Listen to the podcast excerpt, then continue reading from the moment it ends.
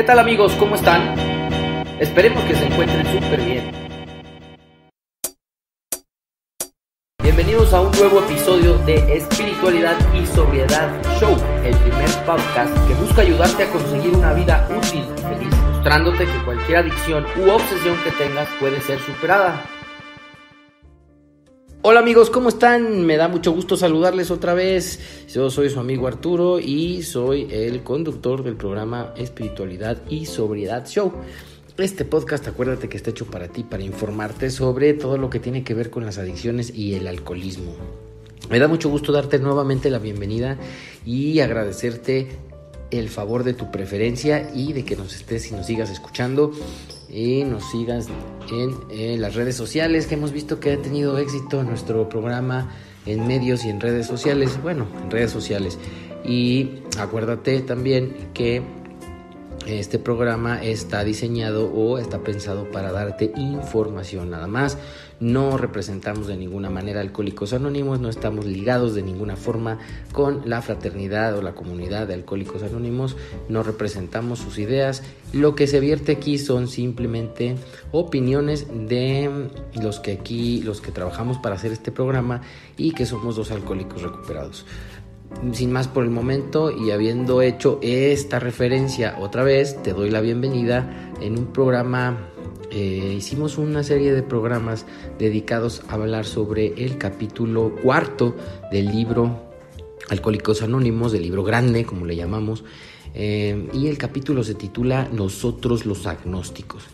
Es un capítulo que parece hasta un poco tenebroso, parece un poco... Es difícil de digerir y de entender, sí, pero pues en este programa pues la intención es hacértelo fácil de comprender, eh, explicarte algunas cosas que nosotros con el paso del tiempo y con la práctica del programa y la lectura reiterada de este capítulo hemos llegado a comprender y a tener como algo más sencillo.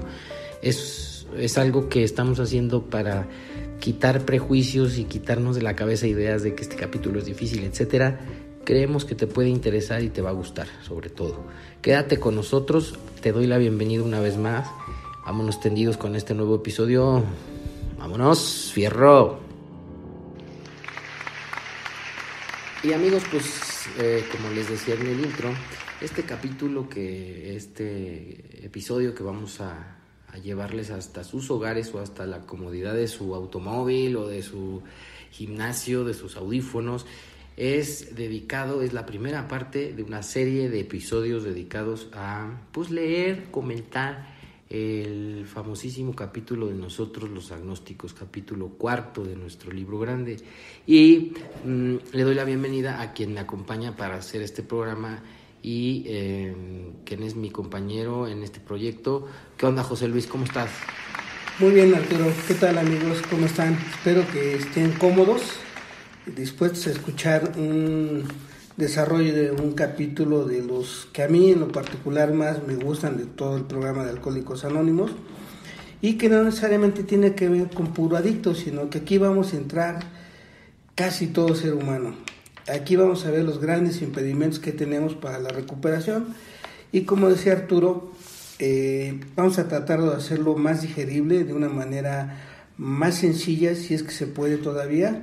Y les recordamos a nuestros amigos que estamos transmitiendo desde la Ciudad de México y les enviamos un saludo a todas las personas que nos escuchan de Estados Unidos, Colombia, Chile, Argentina, España, Brasil y espero que próximamente por ahí de otros lares.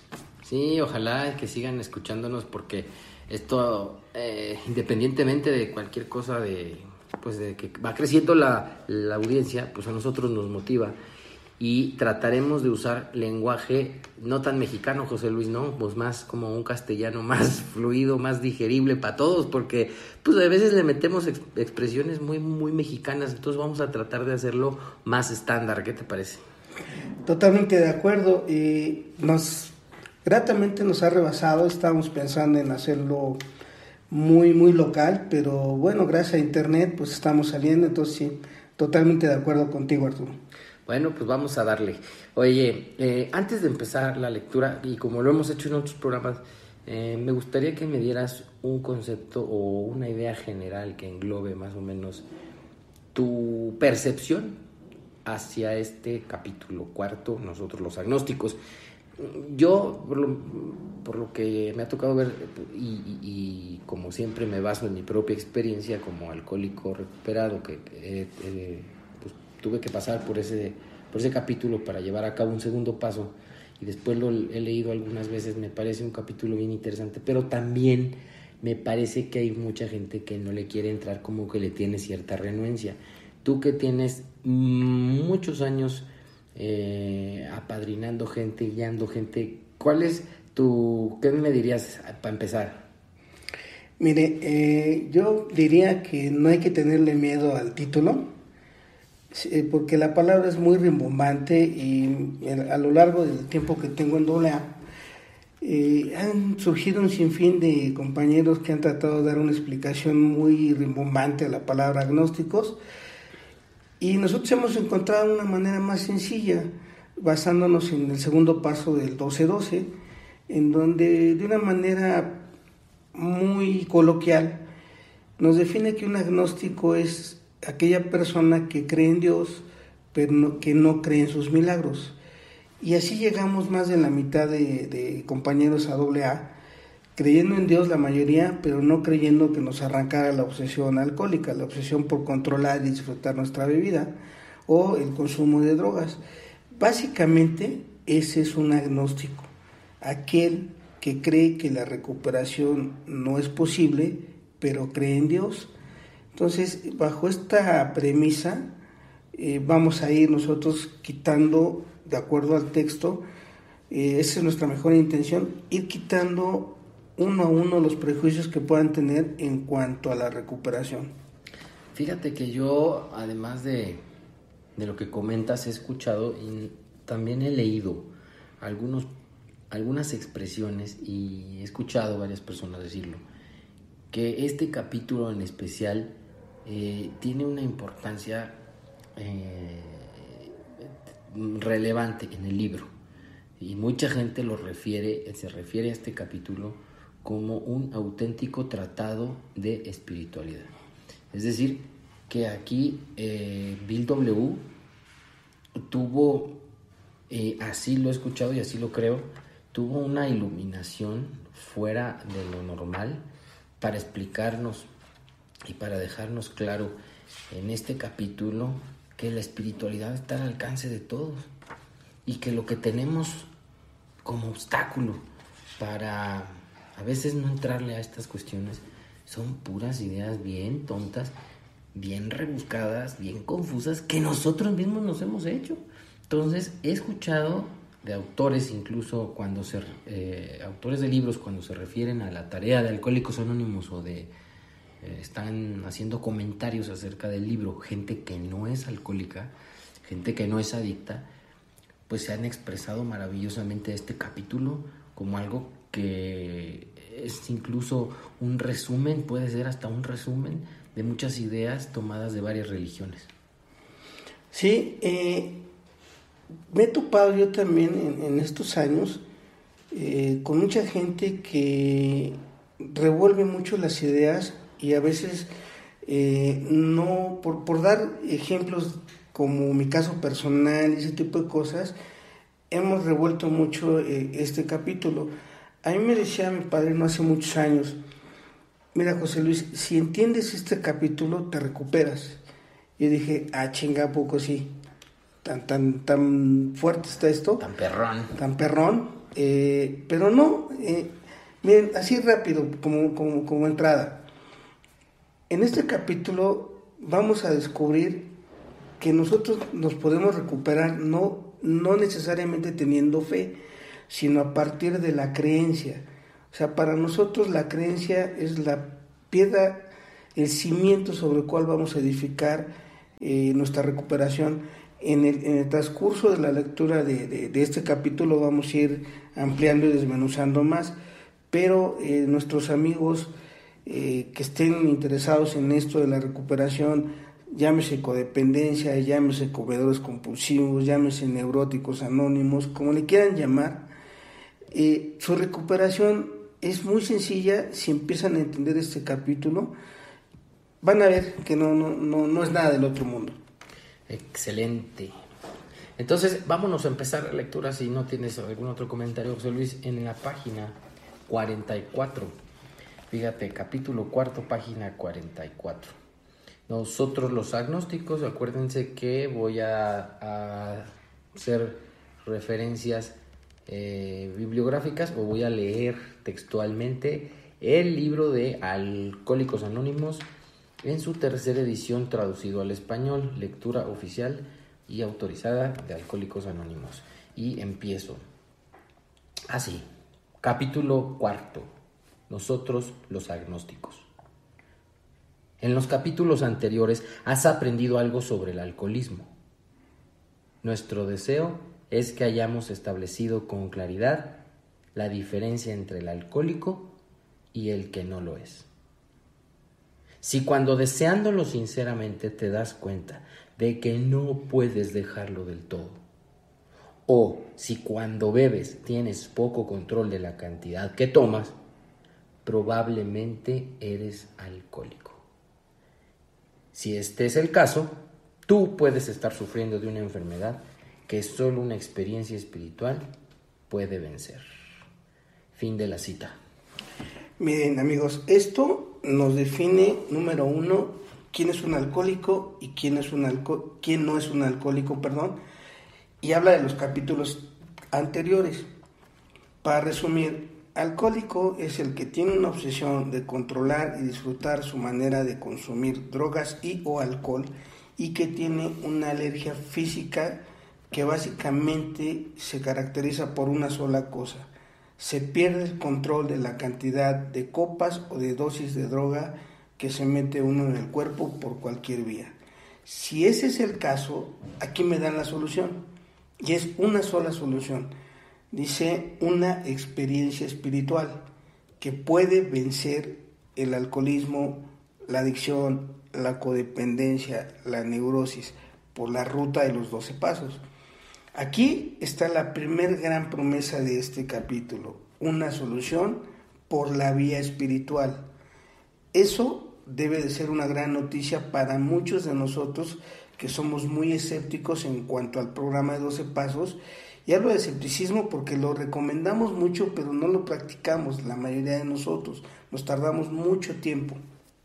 Fíjate, aquí a, a ti que nos estás escuchando, a nuestro querido auditorio, pues obviamente eh, estamos hablando ya de un capítulo cuarto.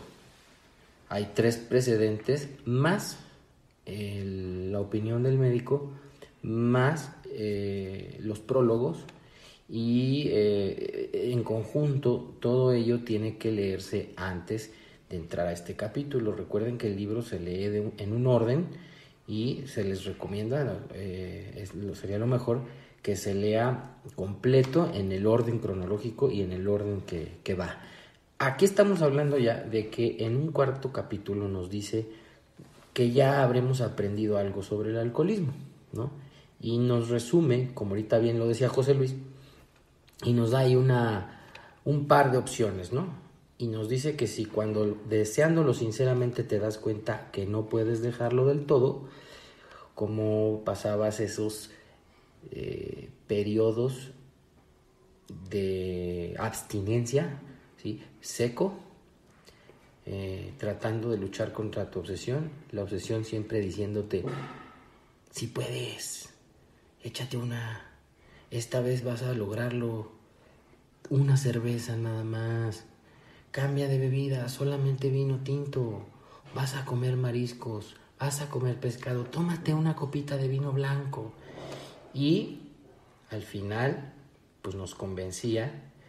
Y luego entra la segunda hipótesis, o si cuando bebes tienes poco control de la cantidad que tomas. Es decir, cuando ya me tomo la primera, cuando introduzco en mi cuerpo la cerveza, el tequila, el vino o bien la fumada de mota, la este, esnifiada de cocaína, o el jalón de la mona, o como le llaman en otros países, al pegamento, al cemento, a lo que... Al tiner solvente. Al tiner solvente, o la primera pastilla, etcétera. Ahí ya tengo poco control de la cantidad. Bueno, Entonces, en cualquiera de esas dos hipótesis, que generalmente, como ya lo hemos hablado aquí en los programas anteriores y como se puede leer en los capítulos anteriores a este del libro, pues es generalmente viene primero la obsesión y luego la, y luego la alergia y se convierte en un círculo vicioso. Y te habla de control. No te habla, a, ti no te han preguntado, José Luis, ¿cómo puedo saber si soy alcohólico? Que si soy muy joven, ¿no? Esto no tiene nada que ver con la edad, ni con el sexo, ni clase social. Creo que estas, estas dos hipótesis enmarcan muy bien eh, un autoexamen. Cuando me preguntan eso, yo les respondo, cuando empiezas a echarte un trago, ¿te picas? O sea, ¿te sigues o puedes parar? Si me dicen que se siguen y que no paran, pues le digo, mira, ya no le busques más. En tiempo estándar, más o menos, eh, de, acuerdo a, muchas cosas que no, ahorita no quiero meter, si esto se, es por más de un año, pues ya es ya está la, la, adicción instalada. ¿eh? O sea, eh, el periodo entre consumo y consumo se va cortando y cada vez se necesita mayor dosis para sentir el placer que sentía las primeras veces de una manera muy general, ese es un adicto. Ahora, José Luis, yo te pregunto, ya estamos en esa hipótesis, vamos a suponer que alguno de nuestros amigos o yo mismo cuando dije, bueno, sí, siempre estoy pensando en mi próximo consumo, siempre estoy pensando en que esta vez lo voy a hacer bien. Y cuando empiezo, pues sé a qué hora empiezo y dónde, pero nunca dónde voy a acabar. Ok, y me, y me dice, como tú también decías hace rato el, el texto, que si este es mi caso puedo estar sufriendo una enfermedad y luego me dice que solo una experiencia espiritual puede vencer. Y me habla de vencer. Primero habla de sufrimiento, un dolor incesante por querer controlar y disfrutar nuestra manera de consumir. Y se vuelve una dolorosa obsesión y hemos hecho muchísimos experimentos, pero todos han fracasado. Hemos tratado de eh, mezclar bebida con pastillas, pastillas con X cosa, y no sucede el control, no sucede el milagro de control. Hemos intentado dejar de consumir por un periodo y después de ese periodo consumir y que ahí ya queremos retomar el control. Eso es una mentira, es una ilusión. Ahora habla de vencer también. Eh, y vencer es derrotar, no es, eh, como, como me decían a mí, detener. No, habla de vencer, no como también me decían a mí, que la obsesión se remueve. No, no es cierto, la obsesión se arranca de tajo, de raíz, si uno entra en esto. Y en el párrafo que sigue nos va a dar la explicación muy sencilla por qué muchos no podemos entrar al programa hasta que nos explican. Es importante todos estos detallitos que les estamos dando porque eh, suele suceder que uno lee de corridito, ¿va? Entonces, de por sí el capítulo tiene su chiste, tiene sus trampillas ahí, digamos. No, no, no, no quiero decir trampillas, pero tiene unas cuestiones un poquito ocultas. Y luego, pues yo, como, pues, si, si, si, si pones a un alcohólico como yo, como dice uno de nuestros padrinos, prisiento, que tiene prisa por, por acabar los dos separados, por recuperarse, y lo lee de corrido, pues no le entiendo. Entonces, te habla de vencer la enfermedad y es, como decía aquí el padrino José Luis, es una promesa que te está haciendo el libro vas a poder vencer esa enfermedad. ¿Ok? Entonces, voy a continuar la lectura, si me lo permites, vámonos. Eh, reanudo la lectura. A aquel que se considera ateo o agnóstico, tal experiencia le parece imposible. Pero seguir siendo como es significa el desastre. Especialmente si es un alcohólico del tipo que no tiene remedio no siempre es fácil enfrentarse a la, alternativa de estar condenado a una muerte por alcoholismo o vivir sobre una base espiritual. Fin de la cita. Miren amigos, aquí no habla de que sea ateo o agnóstico, dice que se considere, que se considere una persona muy religiosa, vamos a poner el ejemplo, que cree mucho en Diosito, pero que no cree en el milagro de la recuperación. De esos abundamos en los grupos. Cuando le decimos al nuevo que estoy a la misma distancia del pomo que tú o de la botella que tú, ahí está saliendo el agnosticismo. Estoy creyendo en Dios, pero no estoy creyendo en el milagro. Y nos contradecimos cuando llega un nuevo, le decimos que los mejores años de su vida están por venir y luego le damos esta sentencia, pues nosotros mismos nos echamos para atrás. Ahora, de una manera muy sencilla, un ateo es el que te puede demostrar que Dios no existe. Eso está muy difícil. Entonces, para no entrar en, detalles, nada más dice que se considera. Ahora bien, dice que tal experiencia, o sea, la experiencia espiritual le parece imposible a este tipo de individuos. Pero me da dos, dos opciones, ¿eh? me da a escoger de dos sopas. Número uno, dice, seguir siendo como soy. Como soy en la actividad, una gente generalmente irritable, inquieta, descontenta, estúpido, aburrido y malhumorado sin consumir. Seguir siendo así va a significar el desastre en mi relación con las demás personas como lo fue en la mayoría de nosotros. Lastimamos gente a nuestro paso, destruimos fibras morales, eh, hicimos mal uso del dinero, traicionamos confianzas, desmoronamos ilusiones eso es lo que quiere decir por un lado. Por otro lado, eso mismo, eh, dice estar condenado a una muerte por alcoholismo. ¿Qué quiere decir esto? En, la historia de Bill, si se recuerdan, eh, la medicina lo sentenció a muerte por un derrame cerebral, por un ataque cardíaco o en un delirium tremens iba a ser una tontería. Y la ley lo iba a castigar mandándolo al manicomio. Esas son las alternativas que me da por un lado seguir siendo como soy me va a llevar a este desastre. Pero también, como estoy en el borde, estoy en, el filo de la navaja, me da otra segunda opción, dice vivir sobre una base espiritual. Ahí es donde muchos de nosotros no sabemos, y perdón, muchos se van a enojar, no sabemos transmitir la esperanza para la gente nueva. Y decirles, vivir sobre una base espiritual es vivir sobre dominio de sí mismo, con mente abierta, ser justos, ser alegres, tener buen humor, ser eficaces, ser tolerantes, ser pacientes, tampoco es fácil, ¿eh? Tampoco es fácil. Por eso es un programa de 12 pasos. Pero si no tengo las bases de los capítulos anteriores, no puedo entender este párrafo.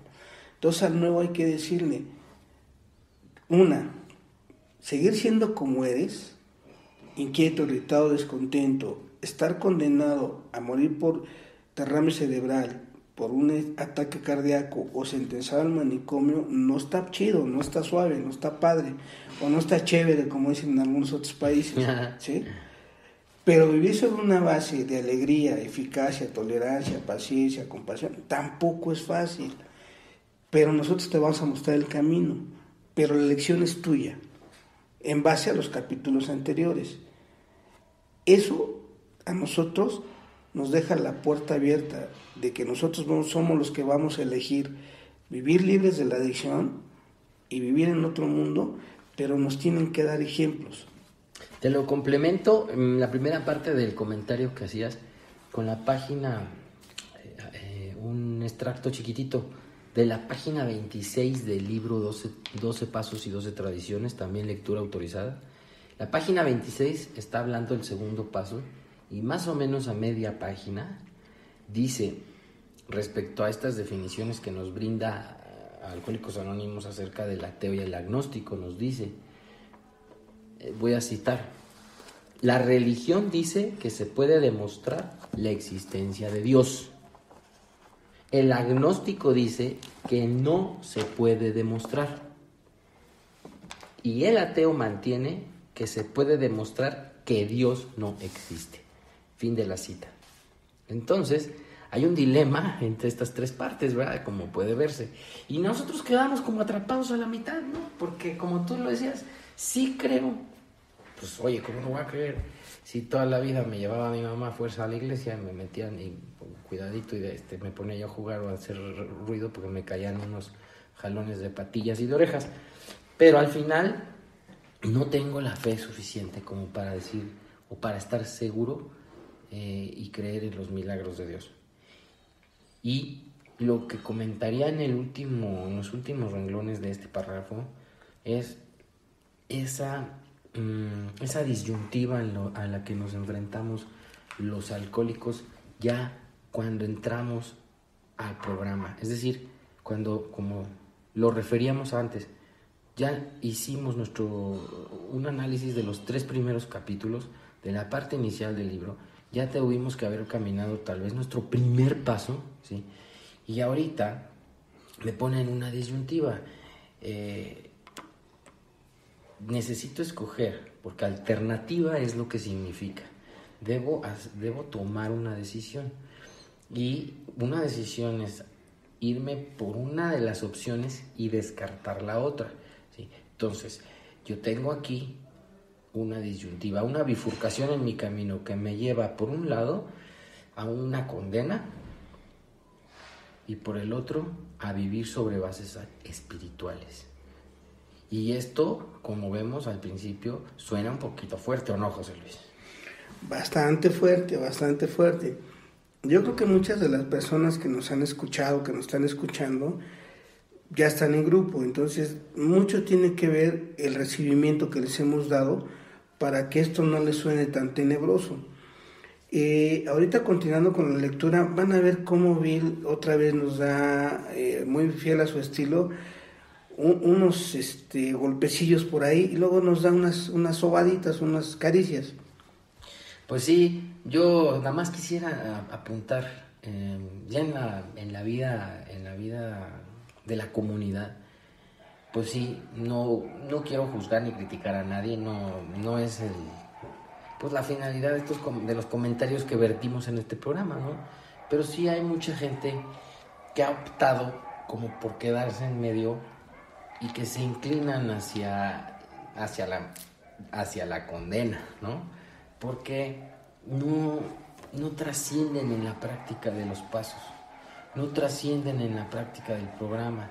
Ah, hemos hablado y lo vemos todo el tiempo. El cuarto paso es una coladera gigante donde se quedan muchos por no querer escribir, por no querer enfrentarse a sí mismos y conocerse, o aceptar o, eh, eh, ver en introspectiva lo que, lo que somos.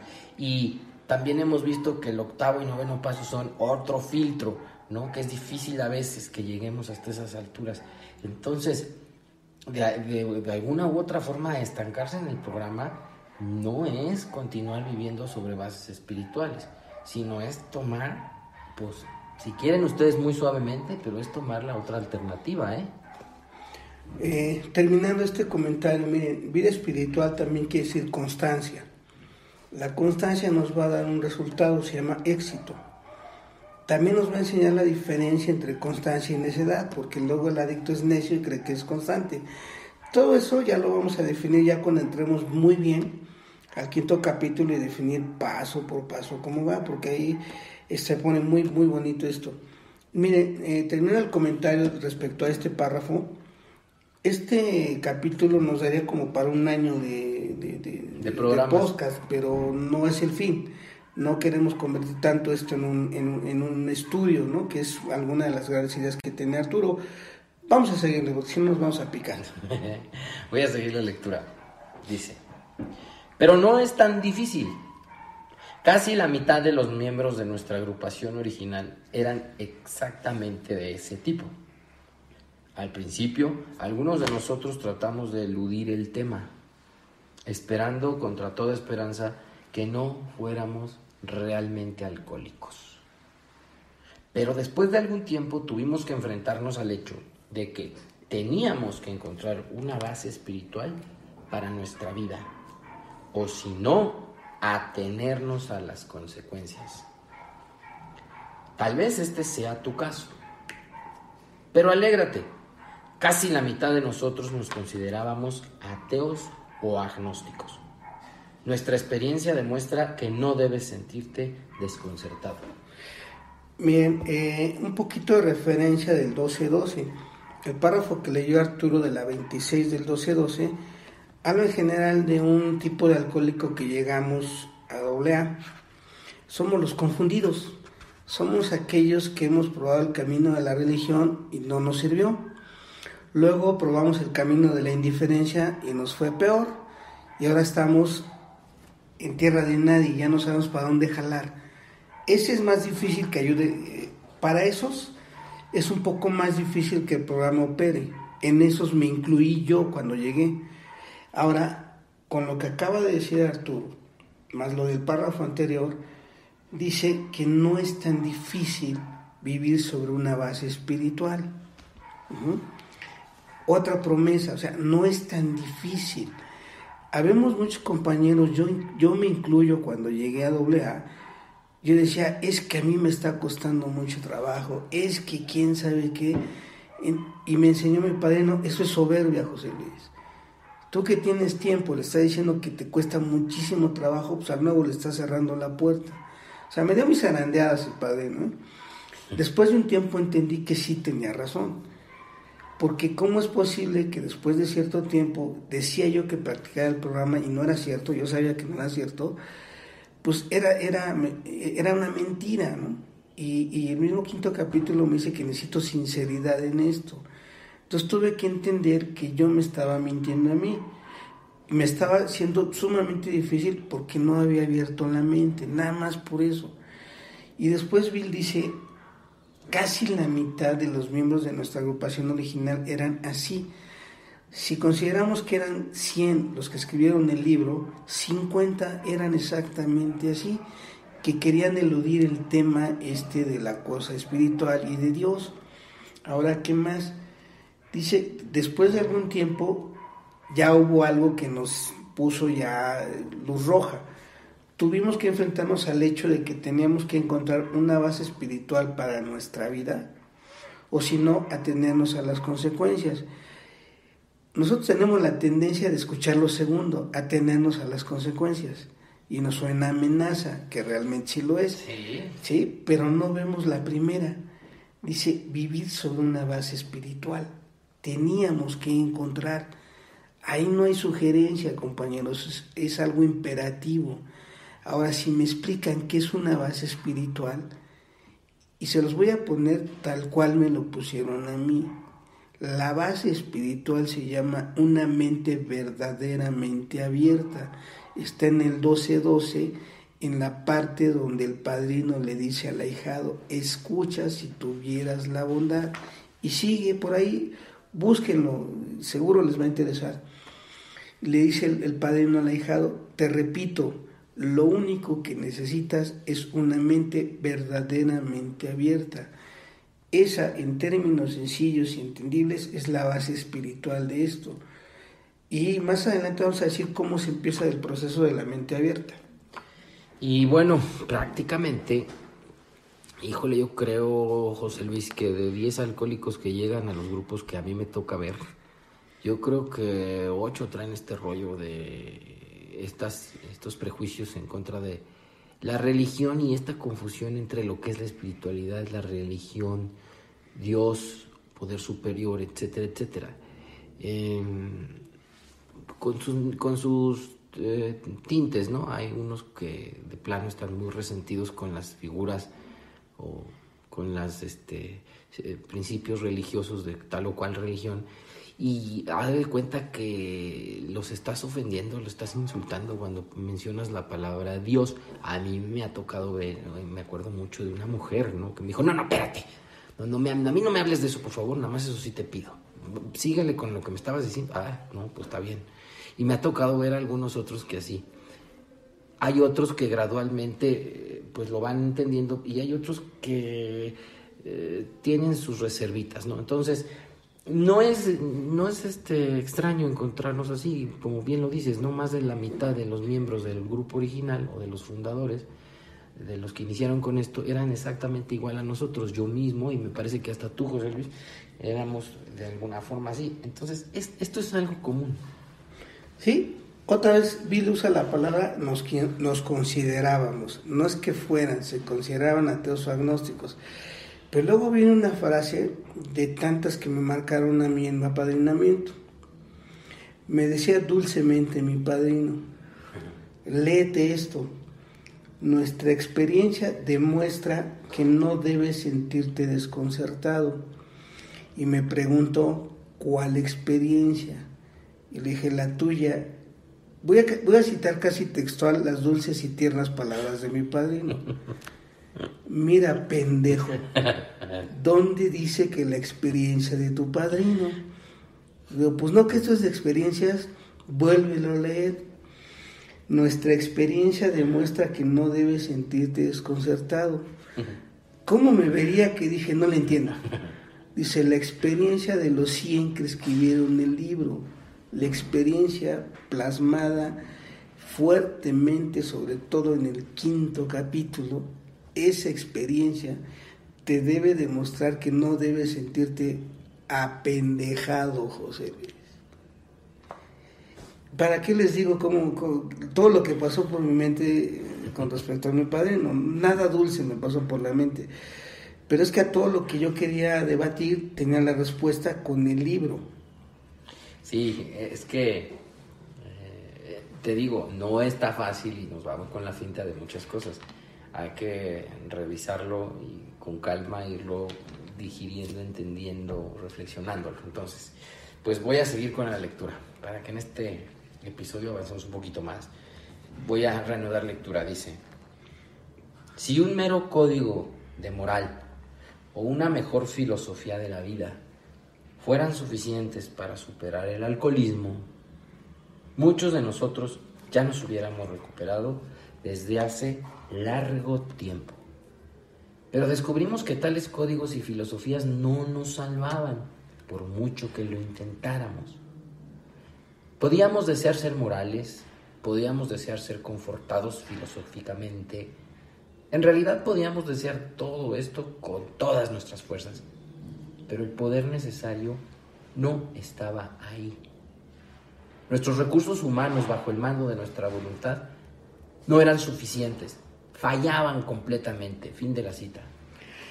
Aquí, eh, compañeros, siguió mi, mi apadrinamiento tierno.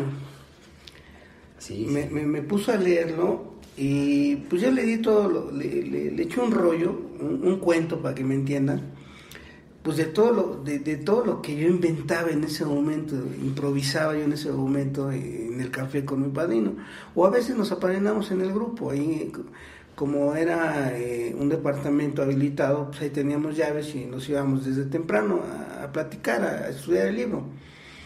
Entonces me dice, mira, para que tú entiendas, mijo. Un medio código de moral es pues lo que te enseñan en tu casa, no robes, no mientas, este, sé honrado. Esa palabra que yo en lo personal es como si me diera una patada en la espinilla de honestidad. Eh, si eso fuera suficiente para que se me quitara la alergia y la obsesión, créanme que yo desde hace mucho tiempo me hubiera recuperado. Ahora, si mejores filosofías de la vida, tales como la cuestión budista, el mindfulness, la logoterapia, lo que ustedes gusten y manden, yo no estoy menospreciando a nadie, pero dice Bill y dicen los 100 primeros, descubrimos que tales códigos y filosofías no nos salvaban por mucho que lo intentáramos, no porque la logoterapia, el mindfulness fueran malos, sino porque no tenía el poder necesario para practicar sus enseñanzas. Tal cual, ninguna filosofía de esa es mala y ni yo estoy en contra de ellas. Lo que pasa es que el adicto, su fuerza de voluntad, que todas estas filosofías le pueden dar, cuando le ponen una copa enfrente, se desvanece. Esa es la realidad, no es punto de vista. Eso está comprobadísimo. Ahora, más que dice, podíamos desear, o sea, querer en demasía ser morales. Podíamos desear ser confortados filosóficamente.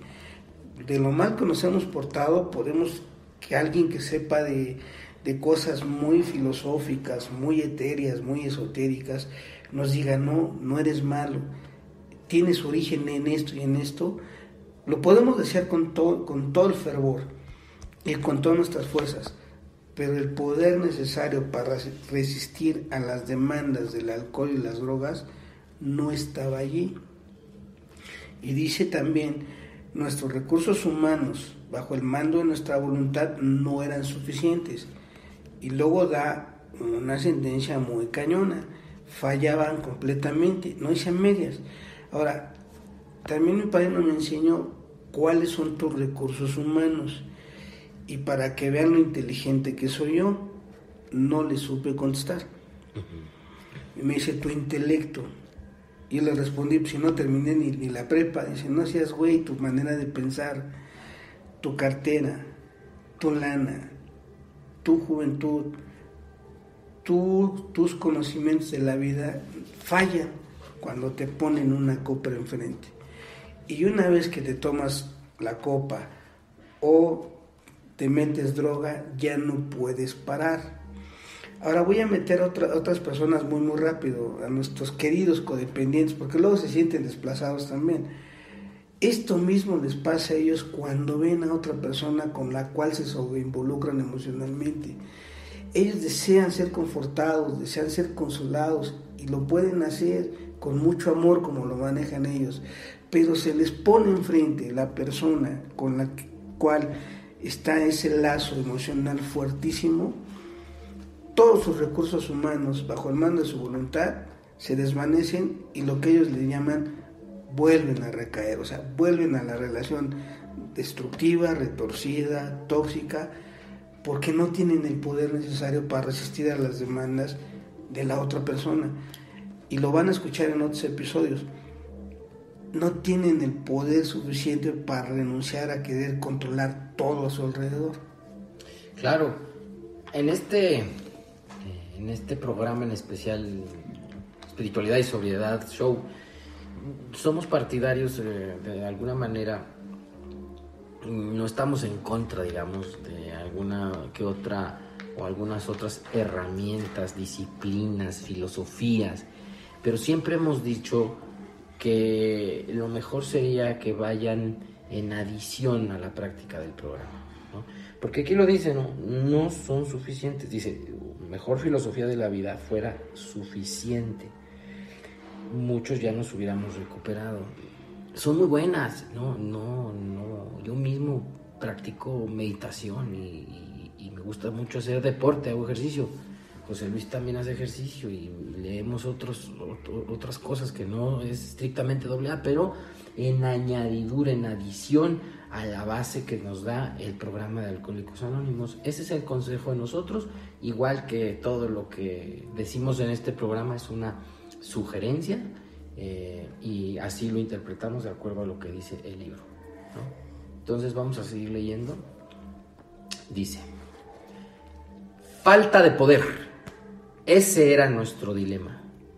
Teníamos que encontrar un poder por el cual pudiéramos vivir y tenía que ser un poder superior a nosotros mismos. Obviamente. Pero ¿dónde y cómo íbamos a encontrar ese poder? Miren, aquí nos está refiriendo primero y segundo pasos de los 12 pasos de Alcohólicos Anónimos. Número uno, falta de poder. El paso uno dice, admitimos que éramos impotentes. ¿Y ante quién? Ante el alcohol. Dice, falta de poder, ese era nuestro dilema. Para ellos ya no fue un dilema, para a lo mejor para muchos de ustedes sigue siendo un dilema. Y ahora viene otra cosa que no es sugerencia, compañeros, personas que nos escuchan Dice, teníamos que encontrar un poder por el cual pudiéramos vivir, no dejar de beber. O sea, teníamos que encontrar un poder para vivir libres, vivir bien, vivir tranquilos. Y yo y tenía que ser un poder superior a nosotros mismos. Obviamente, aquí entró el segundo paso. Obviamente es como decir, no seas güey, ya te diste cuenta, me decía mi padrino a mí y luego viene una pregunta clave para la recuperación. ¿Dónde y cómo íbamos a encontrar ese poder? Aquí fue donde yo tuve que entender dos cosas. Pero ¿dónde? O sea, ya me estaba diciendo que hay un lugar donde está ese poder. Y cómo íbamos a encontrar ese poder, ya me estaban diciendo que existe un método para encontrar ese poder. Entonces, cuando nos lo explican bien, cuando se lo podemos explicar bien al nuevo, ya tenemos casi, casi, se los puedo yo asegurar, su atención del nuevo prospecto para que él quiera no dejar de beber, quiera vivir bien, quiera vivir tranquilo. Eh, me puedo extender muchísimo, pero quiero que quede claro la idea. O sea, la gran bronca que tenemos todos los que llegamos a grupos de ayuda mutua es que no tenemos poder, no tenemos fuerza suficiente para resolver el grave dilema de nuestra existencia, que ahí luego lo vamos a ir viendo. Pues sí, y aquí está súper interesante y bien importante destacar esta falta de poder, que era el problema principal del cual padecíamos. O sea, eh, carencia de poder, impotencia, ¿sí? Ese era nuestro dilema. ¿Y cuántas veces nosotros luego andamos buscándole, este, rascándole por otro lado para encontrar la, la solución o la respuesta a nuestro dilema, ¿sí? o la solución a nuestro problema? Un montón de cosas. Y aquí nos lo dice. Era la falta de poder. Aquí hay que concentrarnos y centrarnos en esa idea. Ese era nada más el, el, pequeño apunte que yo quería hacer. ¿Quieres que siga leyendo? Ah, déjame hacer una acotación más, si me permites. Dale. Dice, falta de poder, o sea, sí tenemos poder, cierto poder, pero nos falta un nuevo superior. ¿Cuál es el poder que podemos tener? Mi fuerza de voluntad, mi intelecto, mi cartera, mis relaciones con la demás gente, mis palancas, ¿sí? Ese problema, ese, perdón, ese poder tan limitado no me arranca la obsesión. Pero así, miren, si, si nos ponemos un poquito profundos en esto, rápidamente me regresaré yo a los tres últimos renglones de la página 44, donde dice, si este es el caso, tú puedes estar sufriendo de una enfermedad que solo una experiencia espiritual puede vencer. El poder está en la experiencia espiritual. Ese es lo que va a resolver mi falta de poder, valga la expresión. Eh, no les quiero complicar más, vamos a seguir leyendo. Sale. Dice. Pues bien, eso es exactamente de lo que se trata este libro. Su objetivo principal es ayudarte a encontrar un poder superior a ti mismo que resuelva tu problema. Eso quiere decir que hemos escrito un libro que creemos es espiritual, así como también moral. Bueno, aquí eh, ya nos dice Bill para qué está escrito el libro de Alcohólicos Anónimos. En ningún lado dice que es para que dejemos de beber. En ningún lado dice eso. El objetivo más importante de este libro es ayudarnos a encontrar ese poder que va a resolver tu impotencia. Si lo veo así, ya no puedo tener dudas. El objetivo más grande de todo este libro, que son por ahí de 163, 164 páginas, más la opinión del médico, es ayudarme a que yo encuentre dentro de mí ese poder. En ningún lado, compañeros, van a encontrar. Aquí viene mi ironía y mi sarcasmo que me, ha metido en muchas dificultades, pero bueno, lo voy a decir tal cual. En ningún lado dice súbete a tribuna.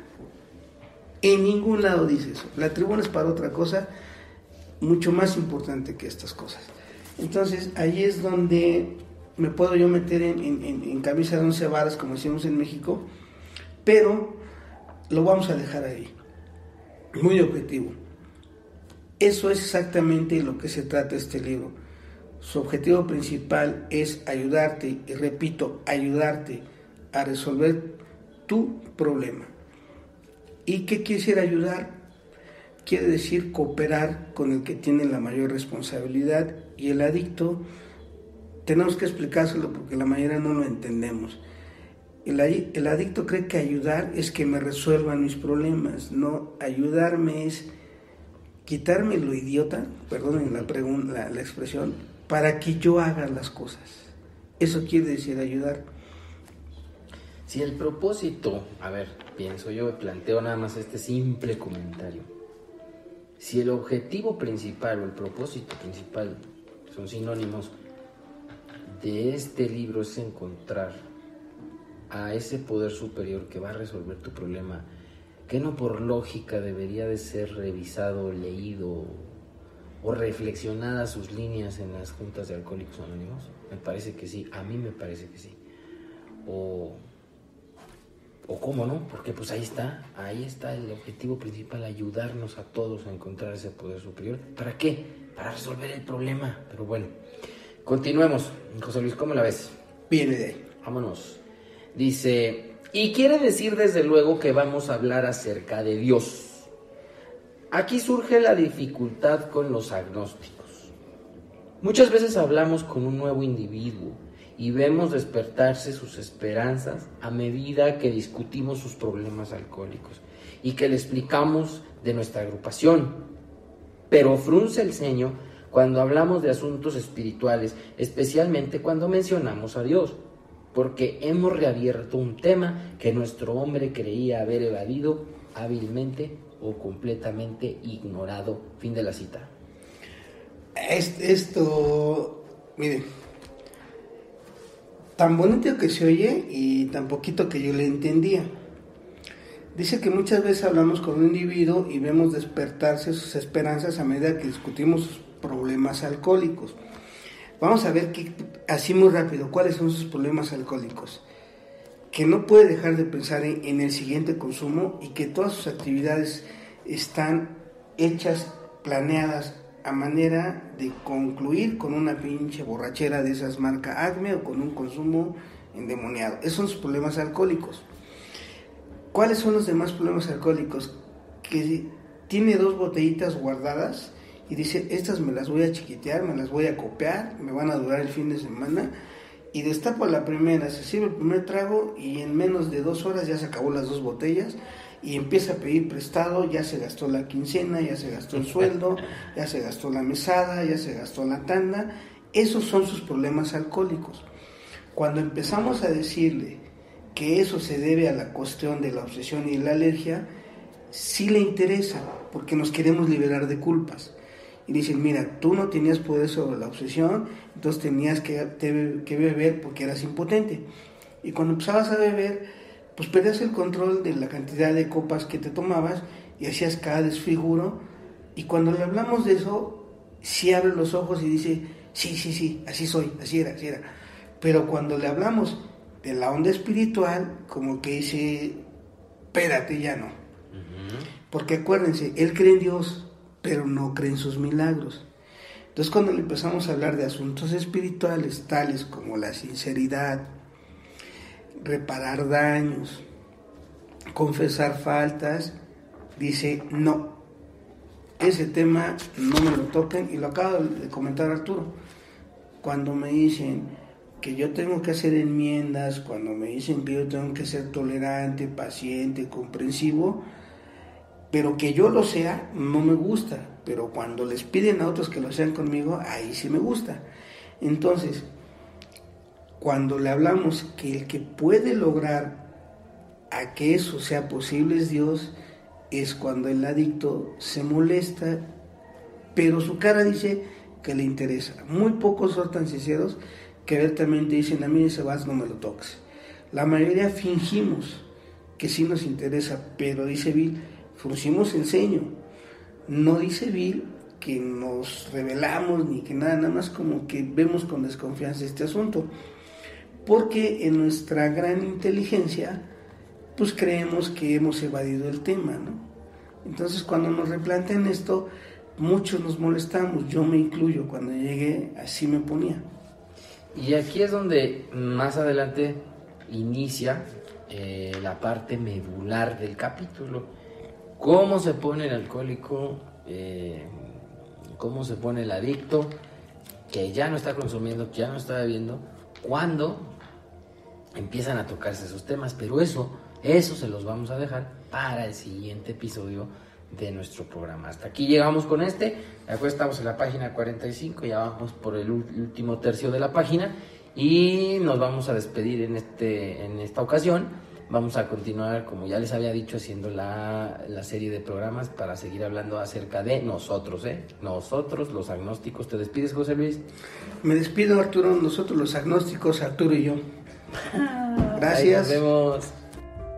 Hasta aquí llegamos amigos y me despido no sin antes de pedirles que nos sigan concediendo el favor de su fidelidad al escucharnos. Sabemos que para algunos somos uno de sus programas favoritos y eso nos da mucho gusto. Escríbanos por favor a espiritualidad y sobriedad gmail.com y coméntenos lo que quieran. También nos pueden comentar cosas eh, a través de nuestras redes sociales, Twitter, Facebook, Instagram y YouTube un favorcito, porfa, porfa, por favor, inscríbanse al canal de videos de YouTube. Eh, por el momento solo pueden escuchar los audios, pero vamos a tener videos bien interesantes. Estamos recolectando algunas fotografías y vamos tenemos algunos planes para subir videos. Inscríbanse al canal, ándenles, no les cuesta nada.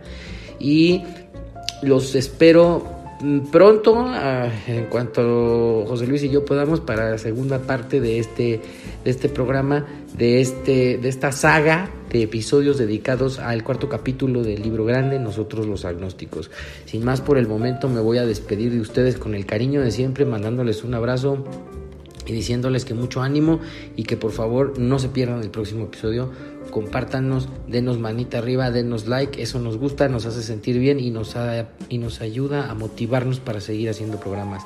Cuídense mucho, les mando un abrazo, Dios los bendiga, chao y ánimo, ánimo, ánimo, ánimo, ánimo. Recuerda darle manita arriba y compartirlo. Alguien podría necesitar. Por favor, no dejes de suscribirte a nuestro canal. Si te has quedado con ganas de más, te invitamos a seguirnos en todas nuestras redes sociales. ¡Chao amigos!